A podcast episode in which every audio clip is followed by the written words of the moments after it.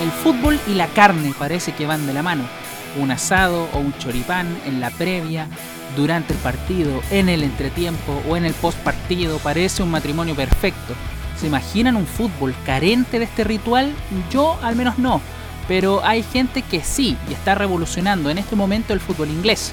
En la League 2, la cuarta división inglesa, juega el Forest Green Rovers Football Club, el primer equipo vegano y autosustentable del mundo. El club fue fundado en 1889 y dio un giro en el 2010 cuando fue comprado por el multimillonario Dale Beans, dueño de Ecotricity, una de las empresas de energía eólica más importantes del Reino Unido. En 10 años la transformación de este equipo fue total. El primer cambio fue la alimentación.